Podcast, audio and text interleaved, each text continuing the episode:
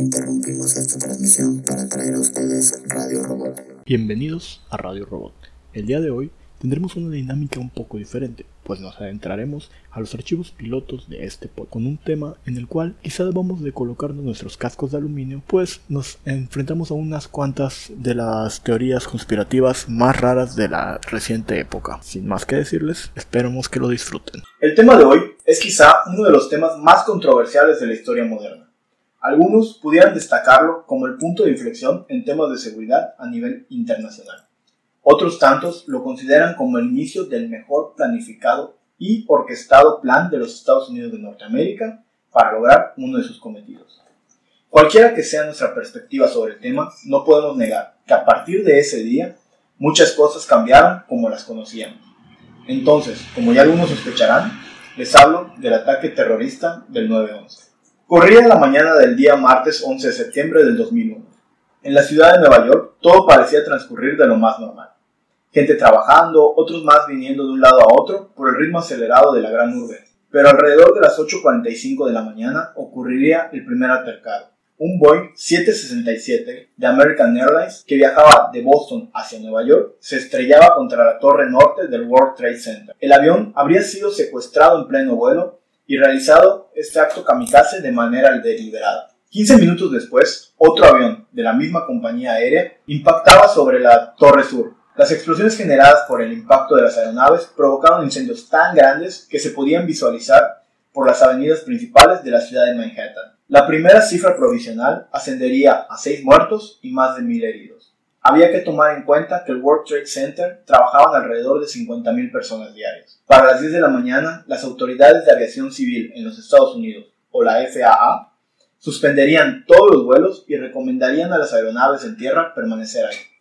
Para las pocas aeronaves que se encontraban en vuelo, la recomendación era aterrizar en el aeropuerto más cercano. A las 10 y 5 de la mañana, poco más de una hora después del impacto en la primera torre, la torre sur se derrumba. La torre sur es la segunda. La torre sur fue la segunda torre que chocaron. Sin embargo, antes de la hora que, la que habían eh, impactado contra ella, se vino abajo. Para las 10.20 de la mañana, una tercera aeronave, secuestrada, se estrellaría contra el Pentágono, principal sede de las Fuerzas Armadas de los Estados Unidos. Esto provocaría su evacuación inmediata, pues en poco tiempo quedaría envuelto en llamas, provocando su derrumbe parcial. Para las 11 de la mañana, la Casa Blanca, el Departamento de Estado, la ONU, eh, la OTAN en Bruselas y los edificios principales en Washington serían evacuados, por temor de otros posibles ataques. Wall Street suspendería indefinidamente la apertura de la bolsa neoyorquina las principales bolsas estadounidenses se mantendrían cerradas, también el día miércoles. Destacaría el comunicado generado por un dirigente del Frente Democrático para la Liberación de Palestina, el cual desmentiría una llamada telefónica para atribuirse los atentados, siendo esta nuestra primera marca de alerta. Ya se preveía que estos pudieran ser los que, los que planificaron el ataque. Sin embargo, antes de las 11 de la mañana, el líder de ellos simplemente dice nosotros no fuimos. Alrededor de las 10.50 de la mañana se derrumba la primera, la primera torre atacada, o sea, la Torre Norte. Cerca de 10.000 personas de equipos de salvamento trabajaban en la base de los rascacielos para poder proporcionar primeros auxilios. 10.55 de la mañana. La noticia de un cuarto avión secuestrado encendería de nuevo las alarmas. Este avión se estrellaría en el estado eh, de Pensilvania, más, eh, más precisamente en Shanksville, en un campo abierto aproximadamente a dos, 208 kilómetros antes de llegar a lo que sería su objetivo. ¿Qué fue el vuelo 93? El vuelo 93, eh, que sale en las películas y... Eh, vaya, ya sabemos que fue recuperado por los mismos pasajeros y todo eso, ¿no? Y sabemos que se dirigía hacia el Capitolio de los Estados Unidos. Desgraciadamente, nadie a bordo sobreviviría al impacto. Sin embargo... ¿Por eso se sabe de que se dirigía hacia el, hacia el Capitolio por la caja negra del avión o se, o se está suponiendo que se dirigía al Capitolio? Sucede algo interesante en cuanto a esto. Eh, al momento de que se recuperan las cajas negras, se hace la apertura de la caja negra y de ahí es donde, de donde viene que se dirigían hacia el Capitolio. De ahí es donde se sabe que fueron los mismos, eh, ¿cómo se llama? Pasajeros quienes recuperan el avión, se sabe esto de que se dirige hacia el Capitolio. Y además, lo que sucede y ya le da cierto toque de conspiración es que démonos cuenta de algo. A las 10.50 de la mañana, este, que es cuando se derrumba la primera torre, ya eh, Ya, ya, ya, ya desevacuaron a la gente en Washington y en las principales sedes, que es cuando este avión debería estar llegando al Capitolio, debería estar atacando. Y esto es lo que genera un poco de controversia con la gente. ¿Cómo es que en verdad previeron que iban a atacar el Capitolio? Um, ¿O fue un ataque orquestado y quisieron tratar de que la menor gente posible, importante, fuera atacada? Entonces, esto nuevamente genera una alarma, porque ellos no sabían que los pasajeros iban a recuperar el avión, porque nadie trata de hacer eso. Mm, Regresando, para la una de la tarde, el entonces presidente de los Estados Unidos, George W. Bush, emite un segundo comunicado con respecto al tema. Era un video grabado previo a su llegada a la base militar de Luisiana. Él se encontraba en esta base sin que nadie supiera, por temas de seguridad. En dicho comunicado garantizaba que se habían tomado las medidas necesarias para asegurar el funcionamiento del gobierno federal. Pedía calma a la población y sobre todo prometía vengar el crimen. Desde Israel llegan noticias de que tanques israelíes habían rodeado la ciudad de Jenin, gobernado por la autoridad palestina. Esto con la intención de evitar que suicidas equipados con bombas se infiltren en Israel. Durante la tarde, las televisoras mostraban imágenes en calles palestinas donde algunos ciudadanos, en su mayoría niños, expresaban júbilo por los hechos ocurridos en Estados Unidos. Nuevamente, aquí vamos a tener otra señal de alerta. Posteriormente, el presidente de la autoridad palestina, Araf- Arafat, calificaría estos hechos ocurridos en Nueva York como crímenes en contra de la humanidad. Nuevamente, otro, otra persona que pudiera estar incriminada decía, nosotros no fuimos. A las tres y media de la tarde, Bush se reuniría con sus asesores de seguridad en una reunión donde se estudiaría la situación. Más tarde, el presidente emprendería el viaje de Luisiana a Washington, desde donde se preveía que presente ante la nación eh, un mensaje en la noche. 15 minutos después de las, de las 3 y media, buques lanzamisiles y portaaviones serían enviados a Washington y Nueva York para defender por vía aérea las ciudades. Esto según un, eh, un portavoz de la flota estadounidense.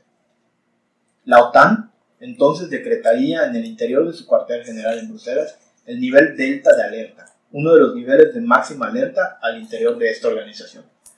A las 4 de la tarde es aquí donde debemos de prestar eh, especial atención. Fuentes del Departamento de Estado apuntan a personas próximas a Bin Laden como responsable. Es la primera vez que aparece el nombre de Osama Bin Laden como responsable de estos altercados. Sin embargo, en Estados Unidos no es la primera vez que se sabe de él. Horas antes, el gobierno de los talibanes afganos habría negado que el terrorista islámico Bin Laden estuviera detrás de los ataques. Poco tiempo después, Israel anunciaría el cierre de sus fronteras con Jordania y Egipto. O sea, nuevamente, otras personas que pueden ser eh, inculpadas vuelven a declarar que ellos no fueron. Ya son tres que se están tratando de, de decir que, van, que son ellos y ellos simplemente salen y dicen, nosotros no nos hacemos cargo, no nos hacemos responsables de esto. Mientras que normalmente los grupos terroristas Sí. salen y dicen, oye, ¿sabes qué? Nosotros sí, fuimos. A veces hasta cuando ni siquiera fueron ellos. Esto es lo que está llamando la atención. 20 minutos antes de las 6 de la tarde, un tercer edificio, el World Trade Center 7, se derrumbaría. Esto debido a que se consumió en llamas. 10 minutos después, la televisión iraquí declararía que los ataques del World Trade Center y Pentágono sería la operación del siglo, que merecería que Estados Unidos por los que merecía Estados Unidos por los crímenes que ha cometido en contra de la humanidad. Para casi las 6 de la tarde, un tercer edificio, del cual casi no sabemos, Sí, no. se derrumba. La versión oficial dice que se derrumbó porque pues, estaba cerca de los otros dos edificios y simplemente las llamas lo consumieron y hicieron que se venga abajo. Es un edificio de 47 pisos. Sin embargo, esto para muchas personas genera nuevamente controversia de por qué sucedió en ese edificio y no en los demás. El World Trade Center es un complejo de 7 edificios. ¿Por qué de los 7? Nada más los dos atacados y uno más fue el que se derrumbó. Ahora, para el miércoles 12 de septiembre, a las 6 y 5 de la tarde, Kabul, capital de Afganistán, fue atacada por misiles en plena noche. Un portavoz del Pentágono desmentiría que Estados Unidos estuviera detrás de una posible operación de represalia y lo imputaría a la oposición afgana, o sea, al gobierno talibán. Sí, también se lavaron las manos de ese ataque. Así como eh, sus contrarios, por así decirse, Ujú. se estaban lavando las manos. El gobierno de Estados Unidos también se venía a lavar las manos de lo que pues, se presuponía como una represalia en contra de lo que había sucedido el 11 de septiembre. Todo esto que había ocurrido eh, pudo haber sido un hecho inoportuno hacia los Estados Unidos o simplemente un golpe más, dejando casi 3.000 muertos y 24 desaparecidos para el total de los tres atentados. Sin embargo, esto lo único que hizo fue desarrollar una de las teorías conspirativas más polémicas de nuestra época. ¿Cómo no generaría esto si ante las notas de alerta la gente igual se alarmó? Pues recordemos que esto parecía una cacería de brujas, donde el gobierno de los Estados Unidos se encontraba buscando culpables y todos salían a decir que no habían sido ellos o a desmentir lo que se conocían como versiones oficiales. Una teoría muy aceptada eh, plantea que todo el plan fue elaborado por el presidente Bush para tener un pretexto con el Senado y mediante el uso del plan Libertad hacerse del control petrolero de Medio Oriente. ¿Pero qué implica este famoso plan Libertad? Bueno, pues el plan eh, no era más que declararle la guerra al terrorismo, al terrorismo, que ahora tenía como su mayor exponente a Osama Bin Laden. Y es aquí donde nos preguntamos quién es ese tal Osama del que tanto se está hablando. Usama bin Muhammad bin Awad bin Laden, mejor conocido como Osama bin Laden o Usama bin Laden, era un terrorista yihadista de origen saudí, miembro de la familia bin Laden, y era conocido por ser el fundador de la red terrorista de Al Qaeda. Entonces, ¿cuál era la razón para que Al Qaeda atacara directamente a Estados Unidos? ¿Y cómo uno de los países con mayor inteligencia como los Estados Unidos no, no pudo detectar la presencia de los terroristas dentro de su, de su nación. O sea, ¿cómo fue que Al Qaeda pudo entrar sin que la agencia, la, agencia de inteligencia que lo hacía de, en Estados Unidos o las fuerzas especiales no pudieron detectar que, que miembros de Al Qaeda se encontraban en el país? ¿Qué es lo que sucedía? ¿Acaso la CIA habría fracasado en un intento para detectarlo? ¿O es posible que todo, eh, todo se hubiera conocido pero fuera silenciado por tener otros fines. Hay que tomar en cuenta eh, que todo esto, existen otras teorías que dicen que ya se ve, que ya había sucedido ese tipo de cosas. Sí sabes del ataque de Pearl Harbor. Ok. Hay una teoría que dice que el ataque pudo ser evitado con el famoso telegrama de Zimmerman. Sí. Entonces es aquí donde se cree que sucedió exactamente lo mismo. Se pudo haber evitado este ataque, pero simplemente no quisieron evitarlo. Para poder ellos aprovecharse de la situación, yo supongo. Claro, una, una, una vez que, que pues de ahí tendrían un pretexto para aprovecharse de la situación. Y la otra teoría es que ni siquiera el ataque fue orquestado por Al Qaeda. ¿Y por qué viene eso? Las teorías que dictan que todo fue un plan de los Bush para poder tener recompensas monetarias cobran fuerza cuando se recuerda que esta familia mantenía fuertes relaciones con jeques, émires e industriales de origen árabe. Esto, estos, estos no eran nuevos, venían desde 1960, desde los años 60 ellos ya mantenían esta relación. Y resulta un poco más alarmante cuando en realidad uno de los nexos de más larga datación de los Bush es, era de manera cordial y lucrativa la relación que tenían con la familia Bin Laden.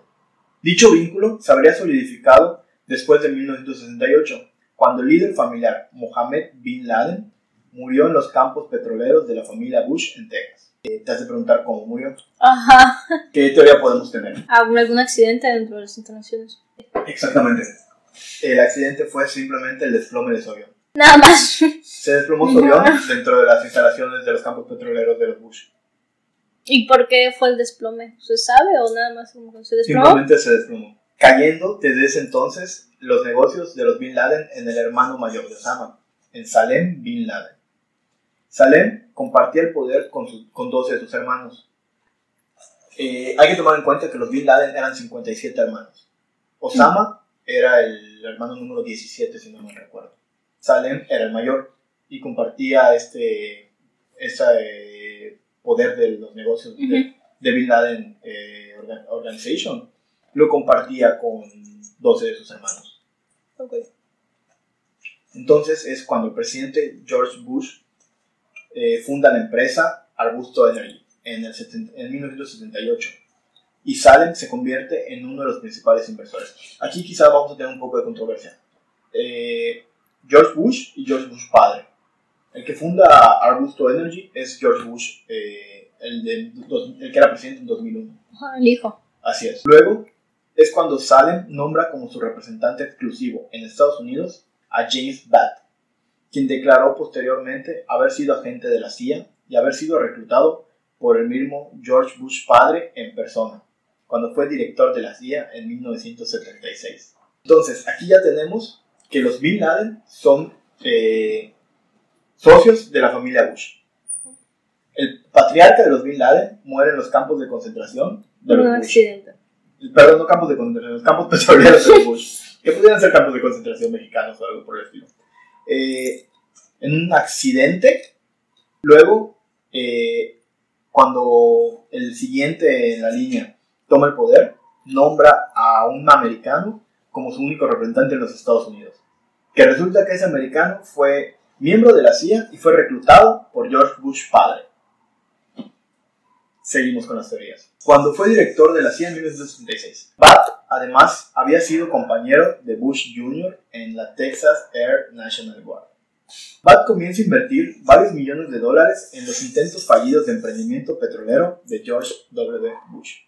Y fueron tantas las veces que repitió que dicho dinero no provenía de la familia Bin Laden que solo conseguía el efecto contrario en la prensa. O sea, él agarraba y decía, no, no, ese no es el dinero de los Bin Laden, yo estoy invirtiendo mi propio dinero. Pero la prensa simplemente le decía, no, o sea, ¿tú de dónde vas a sacar tantos millones para invertir en, la, en, en estos negocios que, que Bush está generando y que simplemente no están funcionando? Porque en ese momento hay que agregar que los negocios de Bush, únicamente Bush era el que ganaba dinero. Los demás, al contrario, hasta perdían. Pero Bush eh, siempre supo cómo hacer para que los negocios que él ya comenzaba a perder, que ya se iban a ir a la bancarrota, eran comprados por una empresa más grande y volvían a salir al flote. Sin embargo, Bat no solo manejaba los intereses del Bin Laden Group de Estados Unidos, sino también los de un jeque saudí llamado Khalid bin Mahfouz, quien precisamente era cuña- cuñado de Osama Bin Laden. Mismo Mahfouz se convierte en el heredero directo del grupo Bin Laden en Estados Unidos en 1988, cuando sucede un trágico y triste episodio. Texas, muy cerca de la propiedad de San Antonio, de la familia Bush, fallece inesperadamente Salem Bin Laden. ¿Y de qué? ¿Otro accidente?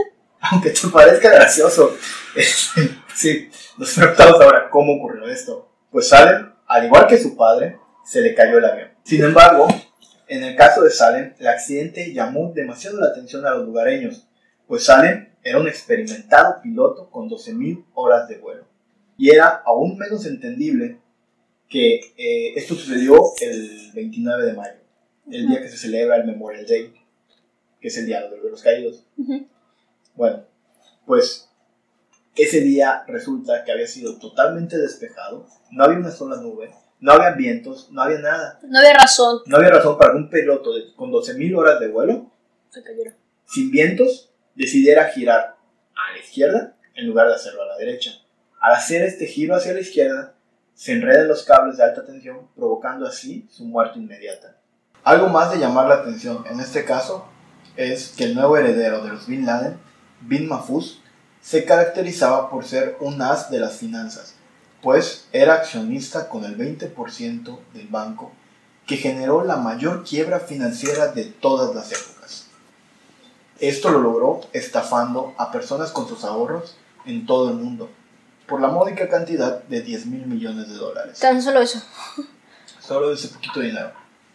¿Cómo sucede esto? Pues esto sucede en 1991, durante el mandato de Bush padre, cuando el Bank du Credit and Commerce International, o BCCI, fundado por un pakistaní con conexiones en bancos suizos y la CIA, estaba señalado de ser que tras la fachada de un banco era un emporio global de lavado de dinero, pues presuntamente era el lavadero de dinero de la droga producida en Afganistán, donde se encontraba Osama. Financiaba actividades de los terroristas mujahidines afganos. Manejaba los fondos del cártel de Medellín y los ahorros del general Noriega en Panamá. Casi casi todo lo sucio del mundo. Se puede decir que lo sucio en el mundo, este banco lo manejaba. Y Fue, o sea, ese banco tuvo que ver con el robo de la gente de su dinero. sí, cuando este banco cae en quiebra, cae porque de repente agarran y le, y le roban 10 mil millones de dólares a personas de sus ahorros. Pero todo lo que este banco influía era lavado de dinero, eh, patrocinio de, de terroristas, nexos con el cártel de Medellín, nexos con eh, el general Noriega en Panamá, todo eso es lo que este banco tenía que ver. Y además, al ser fundado por un pakistaní con nexos con la CIA, tenía que ver con Estados Unidos. Sí. Es por eso que Bush padre no encontró otra forma de librarse del tema más que usar a Robert Mueller III. Te has de preguntar quién es este Robert Mueller Ujú. III. Pues Robert Mueller III eh, fungió como director del FBI de 2001 a 2013. Además, fue el máximo investigador de los ataques terroristas del 11 de septiembre. Ok. Nuevamente los Bush teniendo a todos sus allegados involucrados en algo. El escándalo del BCCI no termina ahí, inclusive se menciona a Kunsa, que era un lord de la, el lord de la heroína, en el Triángulo Dorado de Tailandia, Burma y Laos.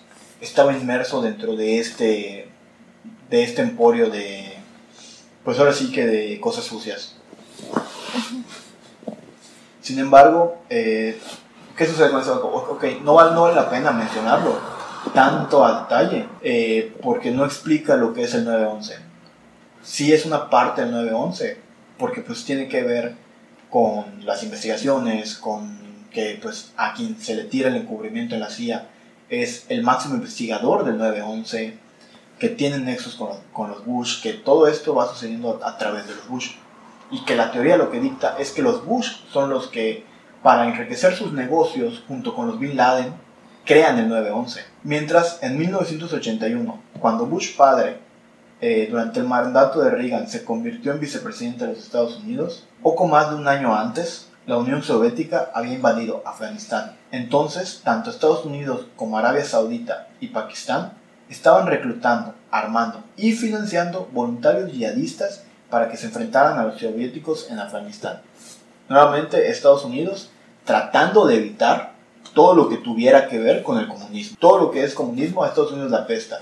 Porque pues en ese momento estábamos en lo que era la Guerra Fría. Es la época de la Guerra Fría. Entonces la URSS todavía se encuentra, con- eh, se, se encuentra fuerte, se encuentra tomando más fuerza. Y eh, eran dos bloques que se encontraban, la URSS y Estados Unidos. Uno de aquellos yihadistas era Osama Bin Laden, que fue personalmente entrenado por la CIA. Las armas y el dinero entregados por Estados Unidos, Pakistán y Arabia serían la base sobre la que el Bin Laden construiría su red Al-Qaeda. Y también la llave que permitió a los talibanes hacerse control de Afganistán. O sea, técnicamente le dieron como que todo a Bin Laden para poder hacer su red de terrorismo. Técnicamente ellos le patrocinan a Bin Laden, la red de terrorismo Al-Qaeda. Ellos le dicen, oye, ¿sabes qué? Crea, crea Al-Qaeda. O sea, no, tal vez no le dieron el nombre, tal vez no esto, tal vez no lo otro. Pero lo planeaban usar a su favor. Claro, claro. El plan de Estados Unidos era que Bin Laden, creando Al Qaeda, eh, fundara esta red de terrorismo para atacar a la URSS y sacar a la URSS de, de todo lo que era el de todo lo que era el terrorismo. O sea, sacábamos a la URSS de este de estos países y entonces Estados Unidos planeaba entrar a, entrar a los países, así como lo intentó con Fidel Castro para derrotar el régimen de Batista. Lo mismo estaba haciendo con Bin Laden.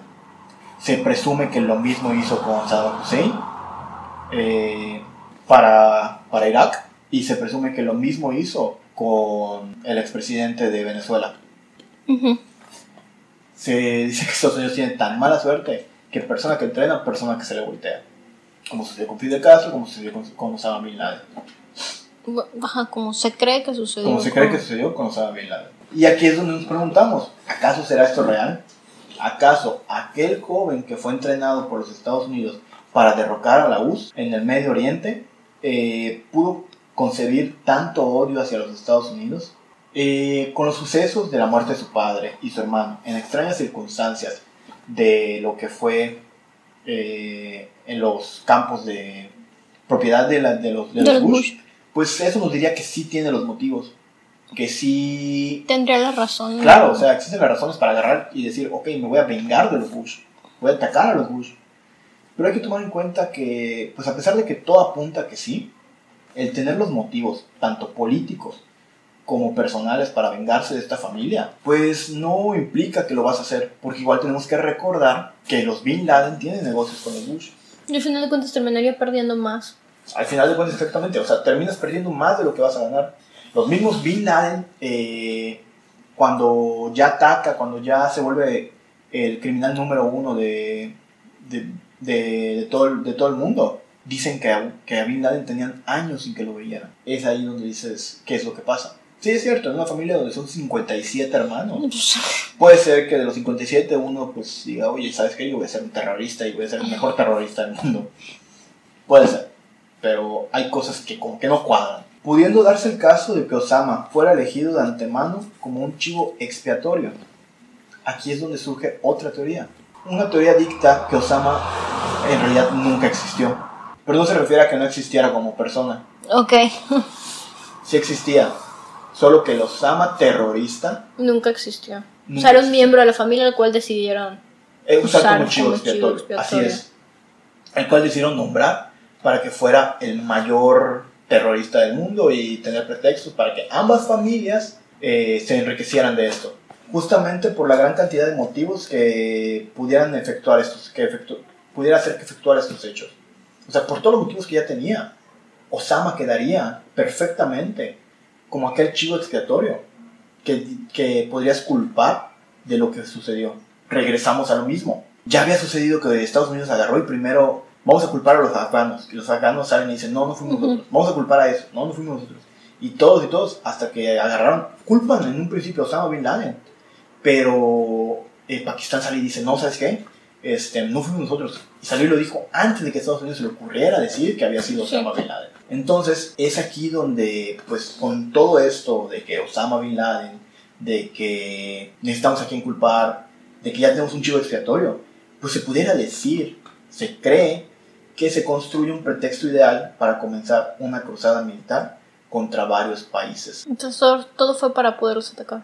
Exactamente. De aquí, desde este 9-11, tenemos que recordar que es donde surge la guerra contra Irak, la Ujú. guerra contra Irán, la, toda la guerra en el Medio Oriente que Estados Unidos ha estado viviendo de ella desde el 2001, surgen de este 9-11 con el Plan Libertad, que el Plan Libertad es, sí, vamos a liberar, vamos a liberar, vamos a darles libertad a esos países de, de lo que es el, el terrorismo. Sin embargo, vamos a regresar a lo que es 2001, porque en 2001 hasta diciembre, cuando el gobierno de los Estados Unidos, es cuando el gobierno de los Estados Unidos publica un video de Osama Bin Laden responsabilizándose de los ataques del 9-11. Los ataques suceden en septiembre Sí. y hasta diciembre Se le ocurre salir a sacar. sale a la luz un video donde dicen que él es el que se encargó de los ataques. Pero qué raro que este video surja tres meses después, tres, cuatro meses después de que ocurre el atentado. Sí, no, porque pues hubiera salido inmediatamente de, a tomar el, el- El, la- el protagonismo del atentado, Exactamente. claro, claro, claro. Porque pues es lo que buscan ellos, ¿no? Pues después de haber sido considerado como el enemigo número uno de Estados Unidos, es que Estados Unidos comienza a perseguirlo. Esta persecución eh, fue durante casi 10 años, de, 2000, de 2001 a mayo del 2011, que es cuando logran su captura. Durante estos 10 años de la persecución se genera la guerra de Irak, se genera la persecución del, del presidente iraquí eh, Saddam Hussein Ujú. y además se genera la muerte de Saddam Hussein. Esto es parte nuevamente de la Operación Libertad, la cual tiene como plan Estados Unidos de liberar a los países del terrorismo que los aqueja. Estados Unidos ve el terrorismo como lo peor que puede haber. ¿Y por qué no es considerado entonces el, el, pues, el narcotráfico como terrorismo? En realidad eh, sucede que Estados Unidos, por ejemplo, sí está planeando que el terrorismo sea considerado, que el narcotráfico sea considerado terrorismo dentro de su, de su nación. Porque una vez que ellos consideran el narcotráfico como terrorismo, lo pueden mandar a la ONU. Y si la ONU le- considera el narcotráfico como terrorismo, Estados Unidos puede entrar al país que está siendo atacado por el terrorismo para darle libertad. O sea, puede entrar a México, Colombia. todos esos países que son parte de- del narcotráfico. Estados Unidos podría entrar y darles libertad, la libertad que ellos conocen. La libertad. que Exactamente, nuevamente vemos que es uno de los planes más orquestados de Estados Unidos para generar sus versiones. Y como te decía, en mayo del 2011, un grupo de Elite SEAL conduciría la operación eh, Jerónimo, en la que tras un intercambio de fuego se harían con el cuerpo del terrorista en la localidad de Abbottabad, al norte de Pakistán, dando con esto el fin al terror generado, generado por Osama Bin Laden. O sea, fue una balacera y en la balacera murió. Y en la balacera. Algo así como la supuesta muerte, la primera supuesta muerte del Chapo. Así es, o sea, con esto terminamos la terminamos lo que es Osama Bin Laden. Aquí se termina Osama Bin Laden, en el 2 de mayo del 2011. Pero, al ser Estados Unidos, nuevamente cae en contradicciones, ya que su primera versión dictaba que habrían muerto cuatro personas junto con Osama, en total cinco. Eran cuatro hombres, una mujer, la cual fue identificada como su esposa. En dicha versión se dictaba que Bin Laden habría muerto de un disparo en la cabeza, concretamente en el ojo izquierdo, mientras que con ayuda de sus armas se resistía a su captura. Horas después de que esta primera versión saliera, se sabría que las autoridades americanas no tenían la intención de capturar con vida a Bin Laden. Las primeras... ¿Sí? Sea, iban directo a matarlo. Iban directo a matarlo. A pesar de que él era un del enemigo total, de que Estados Unidos siempre busca capturar a sus enemigos para poderlos enjuiciar, como sucedió, Sí. como ha sucedido en México con todos los narcotraficantes, como ha sucedido con todos los que buscan. Sí, como sucedió con el Chapo. Claro, ellos, ellos siempre quieren encontrar a sus enemigos y poderlos enjuiciar Sí. en, su propia, en su propia tierra. Con Osama Bin Laden no fueron a matarlo. Es algo que llama, eh, fue- fueron directamente a matarlo, perdón. Es algo que llama totalmente la atención. ¿Por qué a él lo vas a matar? ¿Por qué a él no le vas a dar el chance de que declare, de que hable, de que diga lo que tenga que decir? ¿Qué es lo que sabía o qué es lo que sucedía alrededor de la, de la figura de Osama Bin Laden? Que no les convenía que que no a conviene luz. que salga a la luz. Así es, de aquí es donde surgen todavía más, más teorías. Horas después, se sabría que las autoridades americanas no tenían la intención de capturar con vida a Bin Laden.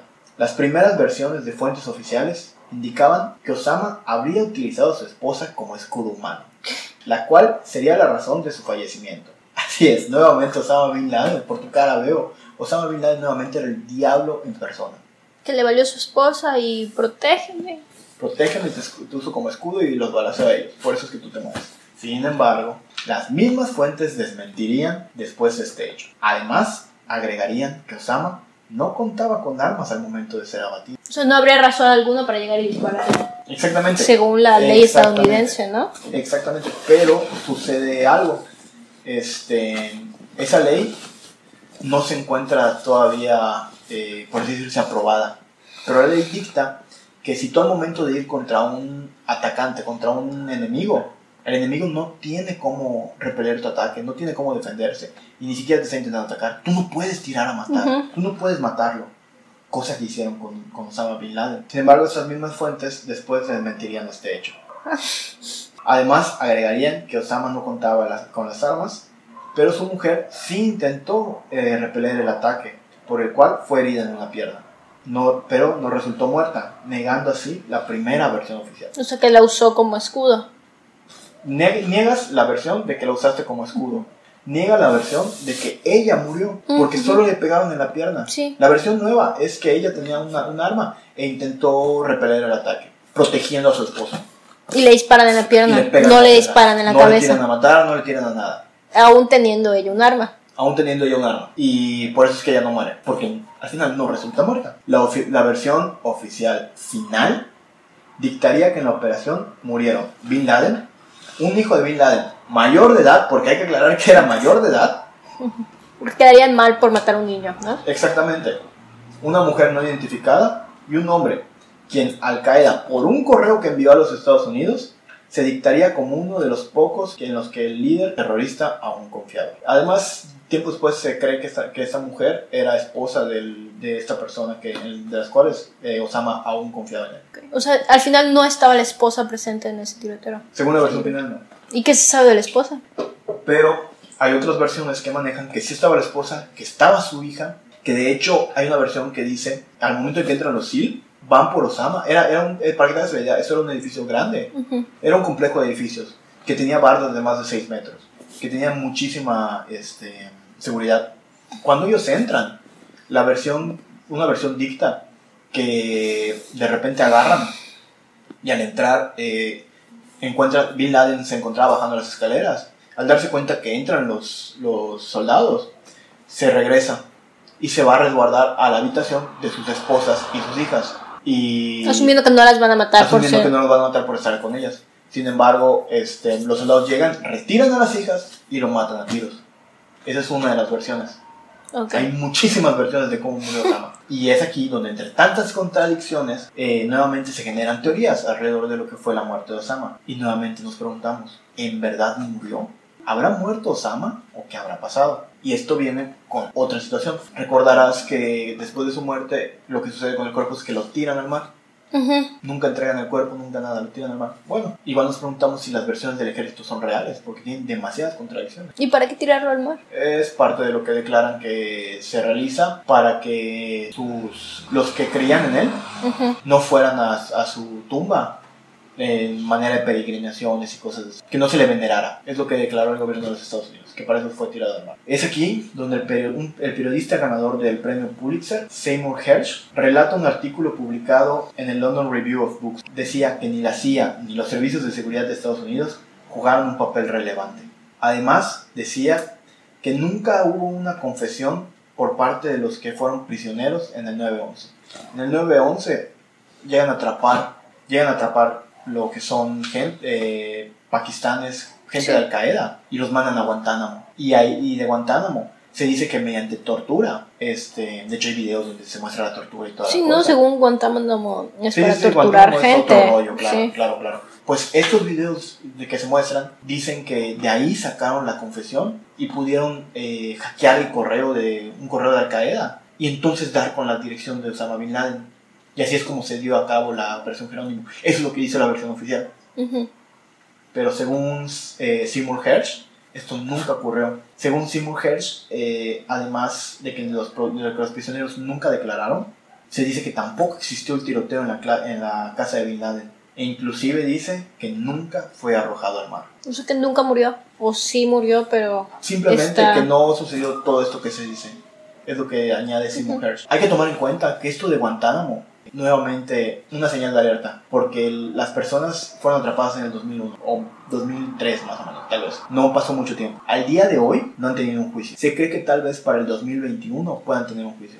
Pero no se sabe a ciencia cierta si los puedan enjuiciar. O si siguen vivos. O si vayan a seguir vivos para ese entonces Ujú. o qué es lo que vaya a suceder. Aquí es donde nos preguntamos por qué no los han enjuiciado. ¿Acaso es que tienen algo que decir? ¿Acaso es que en realidad nunca han dicho una declaración? ¿Qué es lo que está pasando? Esto es lo que la gente se pregunta alrededor de esto. Bueno, pues en el artículo de Hersh relata todo lo sucedido luego de que un miembro de la inteligencia pakistaní, el cual solo quería dinero y protección, revelara que ellos tenían a Bin Laden prisionero desde el 2006. Hasta el 2011 esta persona declara que ellos tenían a Bin Laden desde el 2006. 2006 es el año en el que muere Saddam Hussein. Entonces, en ese mismo año ellos ya tenían capturado a Osama Bin Laden. Reveló que lo tenían preso en una casa de seguridad a 3 kilómetros de la Academia General del Ejército Pakistaní. Según el relato de Hersh, funda- el fundador de Al Qaeda vivía en una casa con barrotes en la ventana y alambre de espino en el tejado. Se encontraba muy enfermo e inclusive bajo tratamiento médico, puesto por el mismo Departamento de Inteligencia pakistaní. Una vez confirmaron la veracidad de la, informa- de la información, los estadounidenses pactaron con los altos mandos militares pakistaníes, quienes se vieron confrontados en- ante, ante estos hechos, según Hersh. No tuvieron más remedio que aceptar con la única condición de que Bin Laden no saliera vivo de la casa. O sea, fueron y lo mataron ahí. Que es lo que se cree. Es lo que decían los pakistaníes, que Bin Laden simplemente no podía salir vivo de esa casa de seguridad. Arabia Saudita, que según el periodista había financiado gran parte de la operación para mantener arrestado a Bin Laden en esa casa, igual insistió en que debía ser asesinado. Ya son tres países los que quieren asesinar a Bin Laden. Estados Unidos, Pakistán y Arabia Saudita. ¿Por qué Arabia Saudita? Porque no podía hablar de los vínculos que tenía Riyadh, o sea, la, la capital de Arabia, Ujú. con la organización de Al-Qaeda. Nuevamente querían silenciarlo. O sea, si se puede, entonces, pues voy a llegar a la conclusión que realmente sí está muerto. Porque realmente nadie lo quería vivo por todo lo que sabía. Habiendo pactado todo esto, eh, resultaría que el ataque, que el famoso ataque de los SEAL, que hasta eh, fue descrito en una película, no hubiera existido. Ese ataque que nos contaron, donde los SEAL llegan y entran a la casa y con la mayor inteligencia del mundo y, Lo encuentran. y lo encuentran y matan. hasta con cámaras web Sí. transmitieron al presidente de los, eh, de los Estados Unidos. Todo esto nunca existió. Es lo que dice Seymour que eso, que eso nunca existió y que solo fue un montaje orquestado por los Estados Unidos. Para hacerlos quedar bien, yo supongo. Claro, claro, claro. Y aquí es donde viene. Si no es que los SEAL hubieran sido guiados por los pakistaníes hasta el cuarto donde tenían al terrorista, donde lo encontrarían agachado tratando de huir cuando los soldados americanos lo mataron a tiro, para después vaciar sus cargadores en el cadáver hasta el punto de que el cuerpo de Bin Laden se desintegró. Sí sucede esto cuando le vacías eh, las armas a un cuerpo, te has de acordar eh, cuando fue la muerte de uno de los Beltrán Leiva, Sí. que lo mataron precisamente con lo mismo, que se cree, es igual, tiene una teoría que se cree que lo querían silenciar y por eso lo acribillaron de esa forma. El cuerpo quedó totalmente destrozado. Es lo mismo que se cree que sucedió. Y aquí es donde Washington e Islamabad habrían acordado mantener en secreto la muerte del, terror- del terrorista durante una semana. Entonces, Osama Bin Laden no habría muerto el 2 de mayo, habría muerto una semana antes. Pero Washington y Islamabad eh, simplemente habrían decidido no decirlo. Eh, tras la cual sería atribuida a un ataque con aviones no tripulados en el lado afgano de la frontera de Pakistán. O sea, el plan de Estados Unidos era decir, nosotros mediante la inteligencia, mediante los aviones nuevos, que son en ese entonces eran Sí. novedosos de los aviones no tripulados, logramos atrapar al líder de Al Qaeda Encontrar, y atrapar ejecutarlo. y ejecutarlo. Ese era el plan, que una semana después ya se dijera que todo eso sucedió. Pero los asesores políticos del expresidente Obama lo convencieron de que la explosión de un helicóptero que se había estrellado en Abbottabad iba a levantar sospechas. Abbottabad es donde sucedió la primera versión de todo. Ujú. ¿Qué sucede? ¿Cómo ellos justifican esto del helicóptero? Porque hubo un helicópterazo. ¿Cómo eh, justifican el helicóptero? Ellos dicen que ese helicóptero fue destruido por los mismos soldados americanos para no dejar ningún, ningún medio de transporte de los iraquíes, a los iraquíes, para no dejar ningún medio de transporte a Al Qaeda, para no dejar ningún medio de transporte a ellos. Ellos mismos deciden atacar. Y el presidente Obama declara que ningún americano murió durante ese atentado esta explosión pues obviamente iba a levantar sospechas y es aquí Sí. cuando donde sus asesores políticos le dicen simplemente tiene que salir esta noticia, lo cual el día 2 de mayo del 2011 lo llevaría mediante un mensaje escrito de forma precipitada a anunciar a los Estados Unidos y a la opinión pública mundial la muerte de Bin Laden. Aquí es donde toma fuerza toda la teoría de que esto, de que esto es real, de que la versión de Seymour es real y la versión de los, de los soldados SEAL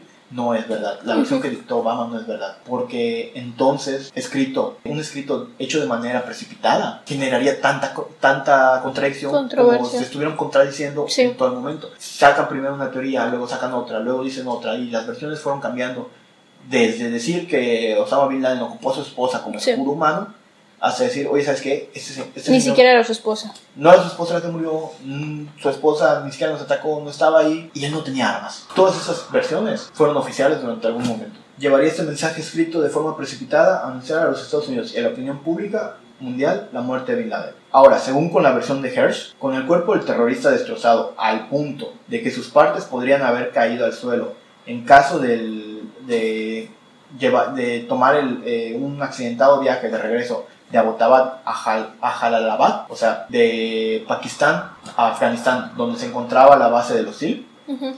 pues pudiera ser que durante ese viaje partes del cuerpo de, destrozado de, de Osama cayeran a la, a la tierra por el transporte de tan mal que estaba el cuerpo, según sí. Aquí es donde la Casa Blanca se saca de la manga la historia de que el cuerpo de Osama Bin Fue Laden tirado al mar. fue arrojado al Océano Índico. Desde el portaaviones Carl Vinson, con el único fin de evitar que su tumba se convirtiera en un lugar de peregrinaje para sus seguidores. Se hace, suena hasta extraño que en ese momento se transmitió que los Estados Unidos tiraron el cuerpo de Osama Bin Laden al mar. ¿Por qué hacer eso? ¿Por qué transmitir es- esa noticia? O sea, ¿qué querías comprobar de que en verdad tiraste el cuerpo? Pudiera ser, no lo niego, de que es una forma de decir, ok, sí lo hicimos, y lo hicimos con el mayor de los respetos. Eh, entendemos que para el pueblo eh, afgano, para el Medio Oriente, ese- esa persona pudiera hacer algo importante. Y con el mayor de los respetos nos deshicimos del cuerpo. Él era un enemigo nuestro, pero sin embargo lo seguimos respetando. O pudiera ser, por otro lado, la forma de mostrar que tu versión oficial es real. Y aquí es donde vamos a terminar la primera parte de este de este tema del atentado del 9-11. Con la muerte de Bin Laden termina la primera parte. Sin embargo, vienen muchísimas partes más. Viene lo que es Irak, viene la, la guerra de Irak, la guerra con Saddam Hussein. Nuevamente, todo el, el desarrollo de lo que fue este, Osama Bin Laden, de lo que representó. Ujú. Se dice además que no fue Osama quien realizó esto, sino que él simplemente inspiró al estilo de Charles Manson, Ajá. que Charles Manson nunca Sí. realizó ningún asesinato, pero él inspiró a que se realizaran los asesinatos. A ese estilo era Osama Bin Laden con el ataque del 9 Sí, no eso se creía que a sus ayudantes A sus seguidores. Charles les dio la idea a lo, a lo A Charles Charles Manson, Manson. exactamente. Eso es lo que se creía de Osama Bin Laden. Así es como finalizamos el episodio del día de hoy. Esperamos que haya sido de su agrado. Y sin más que decirles, solamente les recordamos que pueden seguirnos en nuestras redes sociales como R Robot Podcast. Hasta luego.